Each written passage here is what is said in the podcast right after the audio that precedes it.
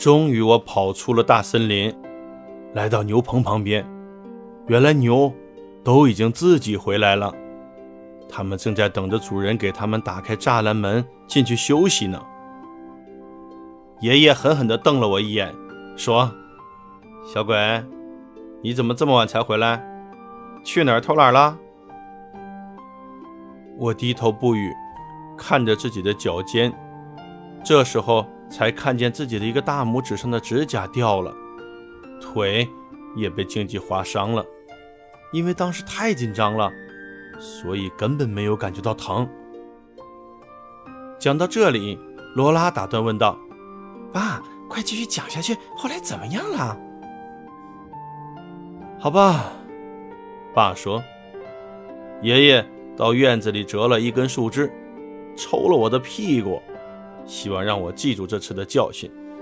他教训我说：‘你已经九岁了。’”怎么就是记不住我说的话呢？只要你听话，我是绝对不会抽你的屁股的。就是就是，罗拉在爸的腿上边跳边说。后来爷爷又说什么了？你爷爷说，如果你听我的话，日落以后就不会一个人留在大森林里很久走不出来了，更不会因为猫头鹰的叫声而害怕成这样了。原来，猫头鹰的叫声是“哦，哦，哦”，听起来就像是在说“谁呀，谁呀”。